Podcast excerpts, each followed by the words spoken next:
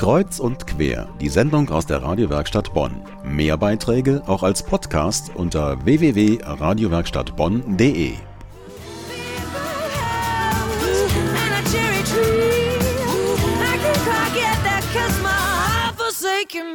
Hier ist die Radiowerkstatt Bonn am Sonntagabend. Da werden sich morgen im Hauptbahnhof einige die Augen reiben hier in Bonn. Um 9.56 Uhr dampft da nämlich eine alte Eisenbahn in den Bonner Hauptbahnhof ein.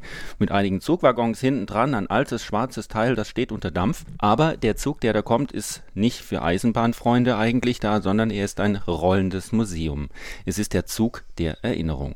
Bei uns im Studio ist Astrid Memel von der Gedenkstätte für die Bonner Opfer des Nationalsozialismus. Guten Abend. Guten Abend. Sie organisieren den Zug der Erinnerung hier in Bonn mit. Was ist in diesem rollenden Museum zu sehen?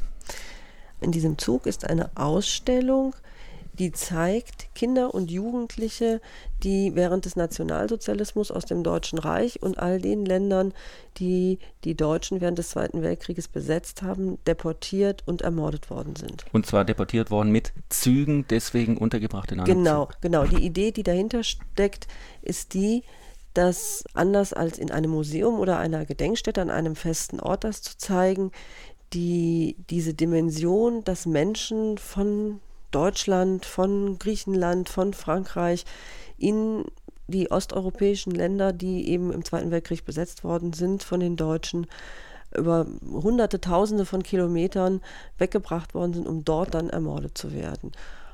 Nun ist äh, das Thema Deportationen kein Thema, das äh, jetzt ein, ein ganz großer Kassenschlager ist, sage ich mal salopp. Wie viele Leute erwarten Sie als Besucher? Wie waren da die Erfahrungen in den bislang 70 Bahnhöfen, wo der Zug schon gehalten hat?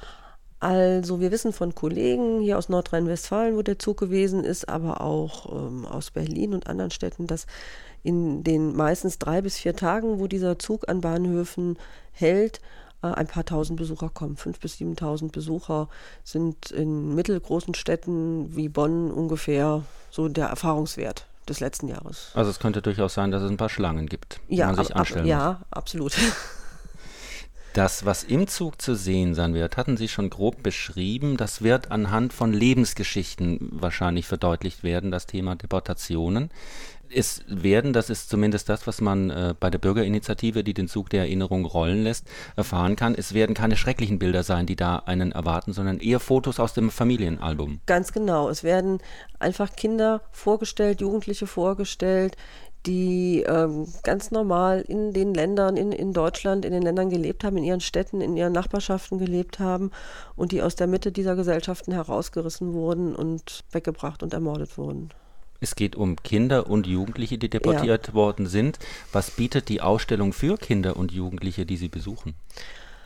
Ja, es soll eine Empathie geweckt werden und die Hauptziel oder eine Hauptzielgruppe dieser Ausstellung sind eben auch jugendliche Schulklassen, die kommen, äh, andere Jugendgruppen, die sich das angucken sollen, einfach um eine Empathie zu wecken für dieses ganze Thema Nationalsozialismus, Verfolgung von Menschen und dass da eben auch Kinder dabei gewesen sind. Und nicht, das erfährt man ja oft, dass Menschen, auch die zu uns in die Ausstellung kommen, ganz erstaunt sind, dass es sich mitnichten nur um Erwachsene handelte, die eben von den Nationalsozialisten verfolgt und ermordet worden, sondern eben auch deren Kinder mit verfolgt und auch ermordet wurden. Bei uns im Studio ist Astrid Memel von der Gedenkstätte Bonn. Wir reden gleich weiter über den Zug der Erinnerung, der morgen früh hier in Bonn einrollt. Ground control to Major Tom.